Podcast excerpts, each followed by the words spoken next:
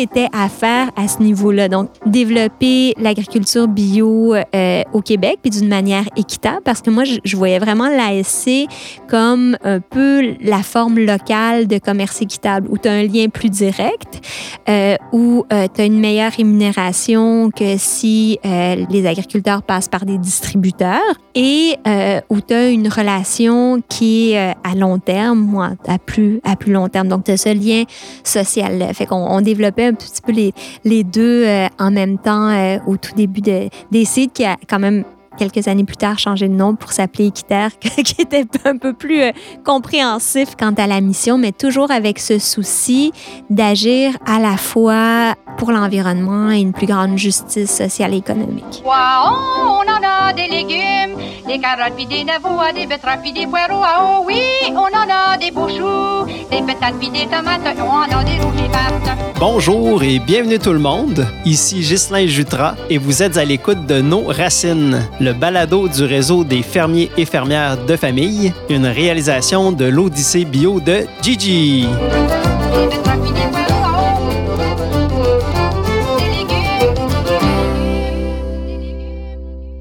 Aujourd'hui, on débute avec une question quiz. Comment appelle-t-on le développement qui répond aux besoins du présent sans compromettre la capacité des générations futures à répondre aux leurs? Le développement durable? C'est une bonne réponse. Deuxième question. À quand remonte cette définition? 2012? Oups, euh, meilleure chance. 1987? Eh oui, c'était dans les années 80. Eh, avez-vous des souvenirs de cette époque-là? Ben moi, même si j'étais juste au primaire, je me souviens qu'il y avait bien de l'action sur la scène environnementale. Autant à l'école qu'à la maison, on entendait beaucoup parler d'enjeux globaux, comme euh, les pluies acides, le trou dans la couche d'ozone, l'explosion nucléaire à Tchernobyl. C'était quand même euh, inquiétant. Mais heureusement, il y avait aussi des gens qui passaient à l'action pour mettre en place des solutions. Et puis à l'échelle mondiale à part de ça. Par exemple, en 92, il s'est tenu un des plus grands rassemblements de dirigeants internationaux connus à ce jour. C'était euh, le sommet de la Terre de Rio au Brésil. Près de 180 pays étaient présents pour discuter du devenir de la planète. C'est à ce moment, entre autres, que la définition du développement durable a été révisée pour y inclure les trois piliers, soit le progrès économique, la préservation de l'environnement et la justice sociale. Et savez-vous quoi? Parmi les multiples retombées du sommet, on compte ici même au Québec, quelques mois plus tard, la Fondation d'Équiterre, organisme environnemental à qui l'on doit la création du réseau des fermiers et fermières de famille. Quand j'y pense, c'est fascinant de pouvoir relier tous les morceaux qui expliquent l'existence du RFF.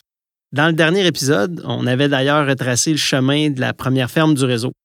Ben, ce coup-ci, on va se pencher sur le parcours des jeunes universitaires qui avaient approché la ferme Cadet pour expérimenter les paniers bio sous la forme de l'agriculture soutenue par la communauté.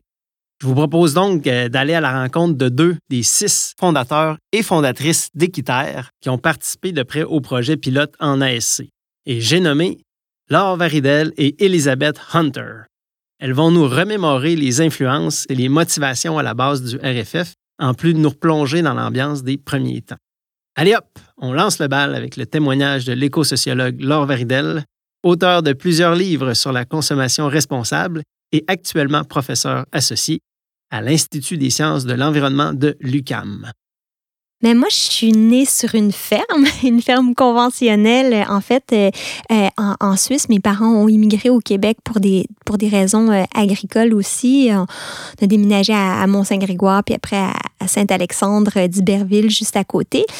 Et euh, donc, j'ai été témoin déjà toute petite des défis de, de l'agriculture à toutes sortes de niveaux, de la dépendance euh, qu'avaient mes parents à l'égard des banques pour le financement, l'insécurité par rapport au, au climat. Euh, les, les, défis euh, au niveau environnemental aussi. J'ai pu voir euh, certains effets des pesticides même autour, de, autour de moi, enfant. J'ai très jeune été sensible à ce rapport-là, euh, souvent violent en fait, entre les, entre les humains et la nature.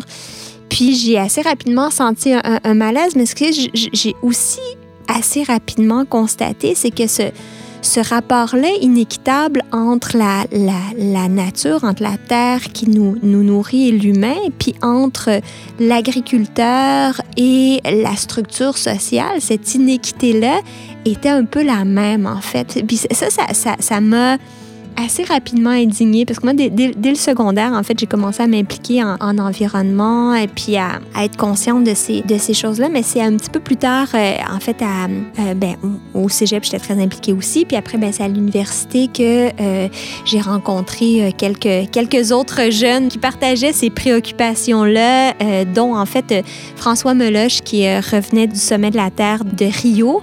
Et on, se met à jaser, ça connecte très rapidement. Puis il dit, écoute, on est une petite gang de, jeunes de différentes universités. Là, on commence à avoir des réunions, à se rencontrer, puis on, on veut former un réseau euh, international de jeunes, puis ça va s'appeler ACID, Action pour la solidarité, l'équité, l'environnement et le développement, parce qu'on veut vraiment être dans l'action, on veut proposer des solutions, puis on veut jumeler les questions sociales et euh, environnementales, économiques. Donc, on, on, est vraiment comme dans les débuts du développement durable. Hein. Euh, fait que moi, ça m'allume tout de suite euh, énormément. Et puis, je me rends donc à cette, euh, cette réunion-là où je rencontre euh, différentes personnes très, très allumées euh, aussi.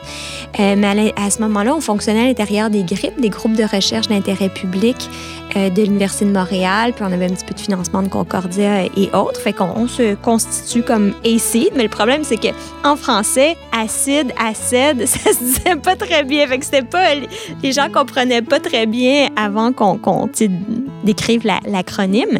La, euh, fait que donc, mais on a quand même commencé sous ce, sous ce nom-là quelques, quelques années à organiser notre première tournée environnementale à, à vélo à, à, publier la version française de Hungry for Justice qu'on avait traduit. Donc, très, très rapidement, pour moi, les, les questions agroalimentaires euh, étaient mon intérêt. Puis je me disais, mais on mange trois fois par jour. Donc, trois fois par jour, on peut avoir un impact sur euh, l'environnement, sur euh, les, ceux et celles qui nous, qui, qui, qui nous nourrissent. Donc, je, je, voyais vraiment ça comme une, une opportunité. Puis, à un moment donné, ben, on revenait d'une conférence à, à Toronto. Puis euh, là, on, jasait beaucoup, OK, comment est-ce qu'on fait pour euh, contribuer à développer le bio? Puis il y avait tout, l'enjeu aussi autour du bio d'inéquité dans le sens où on constatait que finalement, euh, l'agriculture bio parce que c'était beaucoup plus cher, était pratiquée concrètement par des agriculteurs qui étaient plus pauvres parce qu'à cette époque-là, il y avait encore moins de subventions. En fait, il y avait à peu près pas de subventions pour, euh, pour l'agriculture bio. Il fallait vraiment faire ça par, euh, par dévotion et engagement euh, euh total. Donc, beaucoup d'agriculteurs bio étaient dans des, des, des, conditions précaires, puis en même temps, ils nourrissaient des gens nantis. Fait moi, je constatais ça, puis je me disais, mais ça n'a pas de bon sens, là, alors qu'il faudrait que tout soit cultivé en, en bio fait que quand euh, on avait entendu parler de, euh, des, de, projets d'agriculture soutenus par la communauté euh, qui existaient déjà en fait au Japon, puis quelques-uns, on avait entendu parler aux États-Unis, puis après on a su qu'il y avait même un projet qui existait déjà au Québec, mais à ce moment-là, on, on le savait même pas. On s'est dit, ah, mais ça, c'est quelque chose à, à développer. Ils ont entendu parler de l'ASC. Ouais, mais de quelle façon ça s'est rendu à leurs oreilles? Pour en savoir plus, je passe maintenant le micro à notre deuxième protagoniste. Je m'appelle Elizabeth Hunter. Je travaillais à Équiterre où j'étais euh, directrice générale et coordonnatrice du programme agricole. Moi, j'étais née aux États-Unis, j'ai grandi en Ontario, à London, et je suis venue au Québec à l'âge de 20 ans pour étudier et au courant de mon activisme étudiant, j'ai découvert l'alimentation et l'agriculture. J'ai travaillé et fait du bénévolat avec le groupe de recherche en intérêt public, le GRIP, euh, du Québec à l'Université Concordia. Et à l'époque, on faisait dans le cadre de d'une sensibilisation sur les enjeux écologiques et sociaux. On faisait des tournées de supermarchés. Euh, des supermarket tours. Euh, et alors, ce qu'on faisait, c'était de, prendre des groupes de personnes. On allait dans les supermarchés, on faisait le tour du supermarché et on parlait de tous les enjeux qui se trouvaient là, allant du suremballage aux pesticides, euh, à la concentration euh, corporative et plus, euh, aux enjeux de nutrition. Et ce qu'on trouvait après avoir fait plusieurs de ces tournées de supermarchés, euh, c'est que c'était très déprimant parce que on parlait que des enjeux négatifs et de ça allait pas ça, puis ça c'est mauvais pour la planète, puis ça c'est mauvais pour l'équité sociale. Alors on avait le goût de faire quelque chose qui était plus axé sur les solutions.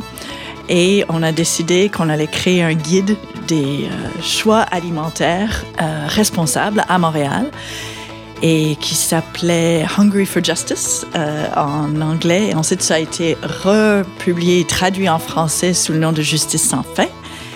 La première version, ça a été publié en 1992 donc l'année du sommet euh, de la Terre à Rio de Janeiro, qui était aussi l'année où le balbutiement des quitters, qui s'appelait ACID à l'époque, était, euh, était en train de se former avec toutes les activités et discussions autour du sommet de la Terre et surtout de la partie jeunesse du sommet de la Terre.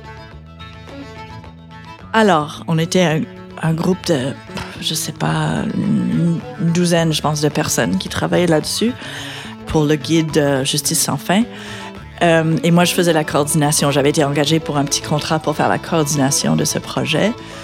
Notre objectif était de hum, trouver le plus possible de solutions pour les gens, comment ils pouvaient euh, créer un, monde plus, plus juste et responsable et équitable à travers l'alimentation et à travers ce qu'ils faisaient tous les jours.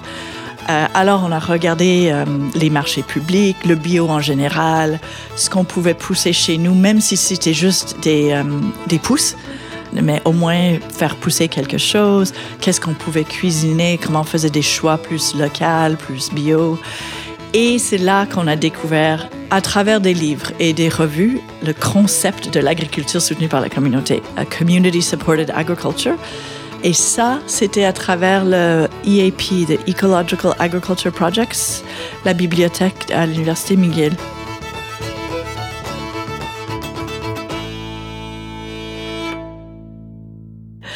Et c'est là que moi, je faisais euh, beaucoup de mes recherches. Euh, et euh, j'ai comme l'image de, tu sais, les, les, les, espèces de bulletins un peu euh, pas très professionnels qui circulaient puis que qu'ils collectionnaient dans des boîtes à, la, à cette bibliothèque. Et euh, ouais, c'est vrai que c'était particulièrement précieux de l'avoir à ce moment-là où il n'y avait pas l'internet euh, comme ressource. Euh, mais ça, la, semence était euh, dans cette petite bibliothèque.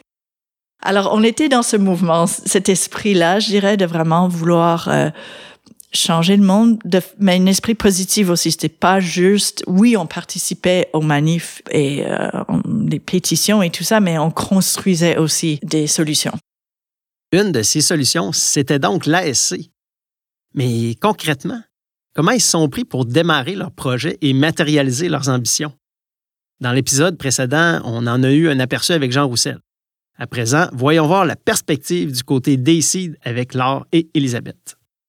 Je connaissais des gens qui essayaient de faire les choses autrement depuis que j'étais toute petite parce qu'il s'avérait que mes parents étaient euh, les grands amis Jean et Madeleine Roussel, qui avaient la ferme Cadet Roussel. Donc, moi, quand, quand j'étais toute petite, en fait, ma mère travaillait chez les Roussel. Elle épluchait des endives parce qu'à l'époque, euh, ils avaient une ferme qui était beaucoup moins diversifiée. Ils faisaient principalement des, euh, des endives, qui est un produit de, de, luxe très gourmet, mais qui était très intensif en termes de travail, notamment l'hiver, où il fallait préparer les endives, parce que les endives, ça pousse dans le noir, dans des, dans des serres. Euh. et, euh, et c'est ça, donc je connaissais bien Jean et Madeleine. En fait, Jean, c'est un petit peu comme, et Madeleine, c'est un peu comme mon oncle et, ma tante. On, était beaucoup, beaucoup ensemble. Puis jeune, j'avais travaillé chez eux euh, aussi, justement, à, bêcher les, les endives. Puis j'avais gardé euh, Jean-Charles, Anne, Marie-Paul, Hélène, si je leur ai changé les couches et, tout. Fait que j'avais cette proximité-là. Mais bon, en grandissant, euh, je, les, voyais un peu moins. Mais quand on a commencé à s'intéresser aux questions euh, d'agriculture, ben, tu sais, puis plusieurs autres personnes d'Équiterre, euh, ben en fait, on s'appelait pas Équiterre DC à l'époque, euh, en avaient entendu parler aussi, les connaissaient aussi un petit peu par la bande. Il n'y avait pas tant d'agriculteurs bio euh, à l'époque, puis eux étaient vraiment dans les, dans les, plus, euh, dans les plus engagés, donc avec une vision très alternative. Euh, ils accueillaient souvent des, des stagiaires, des, des, gens chez eux euh, et, et, tout. fait que tout de suite, ben, la, la, la, ferme de, de Jean et Madeleine, la ferme Cadet-Roussel est, est, comme a, a, a popé ça, c'était au printemps. Et là, euh, on s'est dit, OK, ben, on va, on va leur, en, leur en parler. Euh, je me rappelle très clairement que on avait été, on a visité un peu la ferme. On était peut-être euh, trois, quatre personnes et on est allé au, au fond d'un des champs de, de, la ferme où il y avait une, un, un, très grand arbre et une table à pique-nique et on était installé là. Et là, on a expliqué à Jean c'était quoi cette idée? Et puis Jean il disait oh c'est quoi ça oh. Et il, il, écoutait, il écoutait. Puis là, on disait c'est première fois on a parlé, je sais pas 20 minutes peut-être. Puis là, est-ce que qu'est-ce que tu en penses? Est-ce que ça serait intéressant? Oui, oui, oui, oui, oui, oui, on fait ça. Juste comme ça. Mais ça, c'est Jean Roussel. C'est vraiment intéressant parce que moi, j'avais un peu les insides, vu qu'on était proche de la famille, que ça allait pas bien à la ferme Cadet-Roussel. Financièrement, c'était très, très difficile. Euh, et puis, même la banque avait refusé de leur donner un nouveau prêt parce qu'ils avaient besoin d'acheter les semences, avaient besoin d'acheter, de, faire, faire certaines, certains, certaines, certains travaux.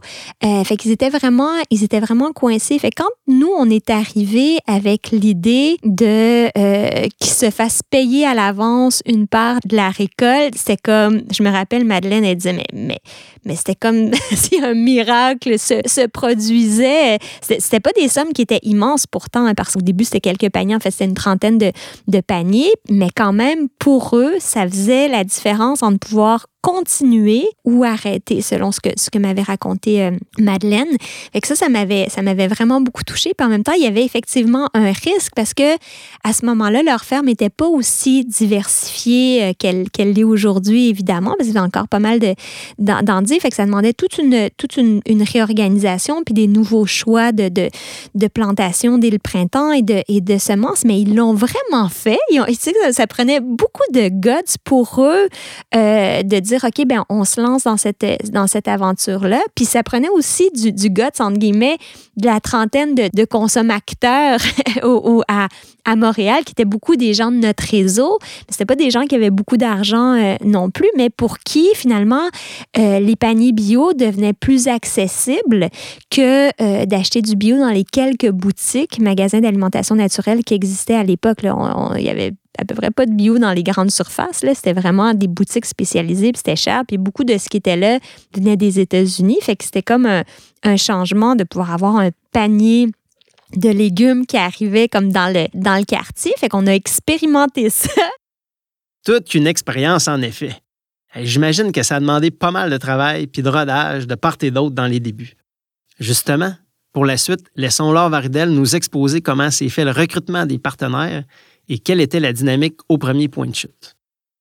Donc, les, les, les premiers euh, partenaires de la ferme Cadet-Roussel, c'était vraiment du bouche à oreille. Dans notre, dans notre réseau. Bon, on était euh, tous étudiants à, à l'université. On parlait à des gens, bon, on cherchait le profil des gens qui typiquement étaient plus euh, sensibilisés aux questions euh, euh, environnementales. Un petit peu, la plupart étaient comme quand même plus scolarisés, mais il y avait de tout. Il y avait des traducteurs, il y avait des, des professeurs, des, même des, des étudiants, euh, des chercheurs. Il y avait vraiment une, une, diversité de gens, mais c'était principalement dans notre réseau. Puis je pense qu'on avait mis quelques petites affiches à gauche, à droite, là, des, des genre des papiers. Tu sais, il n'y avait, pas, il y avait pas des pages web, puis des Facebook, puis tous les médias sociaux. Maintenant, c'est facile de, de, trouver 30 personnes pour faire quelque chose, mais à cette époque-là, c'était encore les, les, les papiers, les photocopies, les fax.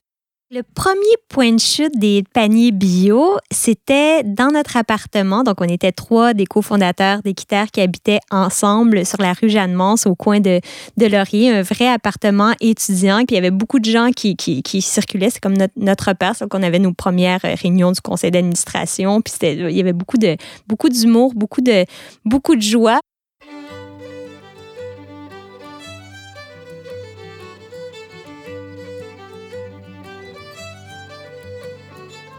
Le point de chute, ben, c'était dehors. Là. On était dans un troisième étage, fait que euh, on montait pas tous ces paniers-là. Mais tout le monde venait puis rentrait euh, aux toilettes chez nous. Puis après ça, souvent, la journée du point de chute, euh, on se faisait un repas communautaire tous ensemble. Le problème, c'est que des fois, il y a des gens qui venaient pas chercher leur panier. Fait que jusqu'à ce qu'on décide que là, on les gardait un certain temps, mais on n'avait pas de réfrigérateur assez grand pour garder les légumes de, de, de ceux qui oubliaient de venir les chercher. Fait qu'après, on a décidé qu'on les donnait à des des banques alimentaires, mais pendant un certain temps, on était à pas vouloir gaspiller les, légumes, fait qu'à manger beaucoup, beaucoup de, de, de, racines, puis à faire beaucoup de repas euh, communautaires chez nous. Mais il y avait vraiment une très, très belle euh, ambiance, beaucoup de, beaucoup de, de vie, puis justement un, lien très, très fort avec la ferme Cadet Roussel qu'on allait aider concrètement.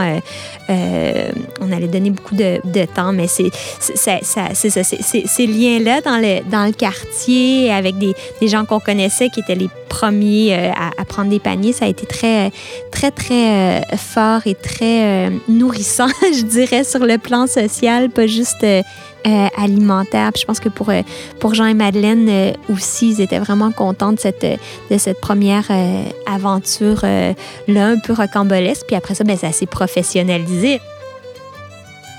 Assez rapidement, après, on, a été au Fromantier, donc là où il y avait un espace ouvert, puis où c'est justement plus facile de se mettre à la, à la chaleur, parce qu'il fallait pas euh, que les légumes gèlent non plus, là, même si c'était dans des boîtes, tout, l'aspect camion, stationnement. Fait qu'il y avait, il y avait toutes sortes de, considérations pratico-pratiques euh, euh, au début à considérer, mais il y avait beaucoup d'amour aussi dans tout ça c'était souvent Jean qui était là avec un, stagiaire, parce qu'il prenait beaucoup de stagiaires, il faisait de la formation dans, au, bio. Puis là, il y avait les, boîtes, des grosses boîtes en plastique, c'est un peu les mêmes qu'il y aujourd'hui. Il y avait aussi assez rapidement un contenant pour le compost. Les gens pouvaient ramener leur, euh, leur matière organique parce qu'à ce moment-là, à Montréal, il n'y avait pas de, collecte euh, sélective. Fait que là, c'était, c'était renvoyé à la, à la ferme, ce qui était chouette comme, euh, comme apport. Assez rapidement, on a fait un panier d'échange aussi. Donc, les gens qui avaient des, des légumes qu'ils aimaient moins, ils pouvaient, ils pouvaient les, les, les échanger. Mais quand je compare la diversité qu'il y avait à ce moment-là à celle qu'il y a maintenant dans les paniers bio, là, on était, on était vraiment ailleurs. Là. Il y a beaucoup plus de, de diversité euh, maintenant qu'à ce, qu'à ce moment-là. Mais d'un autre côté, c'est y avait tout un travail d'éducation euh, à faire aussi des, des, légumes que les gens connaissaient pas. Les topinambours, par exemple. Euh, d'ailleurs, c'est drôle parce que notre, notre, notre premier bulletin d'information de, de, d'équitaire, ça s'appelait le topinambour hurlant. c'est vraiment ça, Je trouve que ça incarne bien la, créativité, l'originalité dans laquelle on, se trouvait à cette, à cette époque-là, puis qui, des fois, se perd quand une organisation grandit et devient plus euh, formelle. Euh, et tu peux pas te permettre autant de, si on veut, de, de folie. Il y avait beaucoup de, il y avait beaucoup de folie dans les, dans les débuts de, de ce, de ce, de ce projet-là, vraiment en écoutant tout ça, ça donne une bonne idée de l'évolution qu'il a pu avoir depuis 1995 euh, sur le plan de la logistique. Et puis, euh, du côté social aussi, il y a eu euh, certaines adaptations. On n'a qu'à penser au rôle des partenaires, qui aujourd'hui s'appellent le plus souvent des abonnés. Poursuivons sur ce point. Je pense que l'idée qu'on la partie de l'idée de l'agriculture soutenue par la communauté qu'on aimait beaucoup, c'était c'était pas seulement de soutenir des des fermiers et d'avoir des bons produits, mais c'était vraiment l'idée du lien rapproché entre la ferme et la ville, entre les personnes qui travaillent à la ferme et les personnes qui mangent le, le, le fruit de leur travail. Et on avait c'est sûr que c'est idéaliste, mais on avait l'idée que le risque qu'une ferme prend, ça devrait être partagé par tout le monde qui euh, jouit de, de, de, ses produits et, et que c'était pas correct que le fermier prenne tout le risque sur ses épaules. Donc, on était dans cette idée de comment on peut faire un projet collectif ferme ville agriculteur citoyen euh, mais au début en tout cas on, on, poussait beaucoup pour cet engagement fort des partenaires. C'était vraiment un projet partagé où on partageait le risque pleinement, on le partageait beaucoup avec le, le fermier, euh, des récoltes qui fonctionnaient pas, mais pas juste le risque financier, c'est aussi d'avoir comme cette espèce de solidarité avec la ferme euh, et ce qui comprend aussi un lien fort et personnel avec la ferme. Et on avait ça au début avec Cadet Roussel. Il y avait l'idée du partage de récoltes, mais en réalité, cette partie-là est pas si réaliste parce qu'il y a une, quantité limitée de légumes qu'une famille peut manger. Donc, si c'est une bonne année, on, s'en fout. On veut pas vraiment avoir 4000 carottes. Euh, alors, euh, je pense que la version plus réaliste, c'est que on soutient une ferme avec un paiement à l'avance à un moment de l'année où ils ont beaucoup de dépenses et avant que normalement qu'ils puissent euh, avoir des ventes qui rentrent. Euh, ben avec ce projet-là, ils ont la, ils ont l'assurance de savoir qu'ils ont ces partenaires qui vont être là pour la saison et le paiement, une grande partie du paiement à l'avance. Pour nous, c'était important d'avoir des partenaires très impliqués. C'était peut-être très idéaliste, mais on voyait euh, des projets où les partenaires vraiment prenaient un peu du poids de, des fermiers et s'impliquaient, que ce soit à travers le bénévolat ou quand il y avait des problèmes financiers, une année qui allait pas bien, qui qui se mobilisait pour pour trouver les ressources. Euh, donc cette implication des partenaires était très important pour nous aussi. Donc on on faisait de l'éducation pas juste pour euh, soutenir les fermiers, mais aussi pour amener les partenaires à comprendre le pourquoi et le comment de ce concept. On répondait à un besoin à la fois, un besoin pour des agriculteurs bio pour avoir des sous un petit peu à l'avance, puis pouvoir avoir un, marché direct, et euh, pour les consommateurs, mais d'avoir du bio local accessible. Puis il y avait, euh, ça, il y avait la, possibilité aussi de créer ce lien-là qui nous manque avec la campagne en ville. Fait que beaucoup appréciaient aussi la connexion sociale, puis le fait de pouvoir aller sur la ferme euh, aider, travailler pour les enfants aussi de se mettre la main dans la terre. Euh, fait que c'était très, très communautaire. On est beaucoup allé aider euh, euh, chez, chez Jean et Madeleine à la ferme Cadet Roussel cette première année, année-là parce que on voulait être sûr que ça marche. Puis les conditions n'étaient pas évidentes vu que c'était la première fois, il y avait de l'expérimentation. Puis on a fait beaucoup de corvées parce qu'à cette époque-là, tu t'engageais puis même tu allais vraiment travailler sur la ferme. Il y avait toujours la, fête des récoltes à, l'automne aussi où tout le monde se retrouvait. Puis on allait, sais, les, carottes, par exemple, c'est une grande, grande corvée où on allait euh, ramasser les carottes pour, euh, pour tout le monde.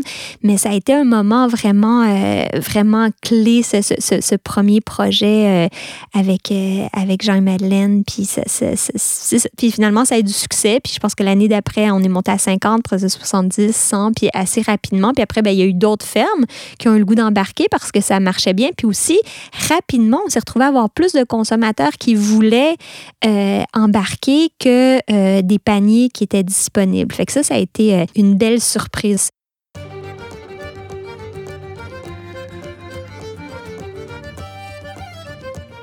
Voilà qui met parfaitement la table pour le prochain épisode dans lequel il sera question de la constitution du réseau en compagnie de quelques-unes des premières fermes et intervenantes du RFF. Alors, restez à l'écoute de nos racines et à bientôt pour la suite de l'Odyssée Bio.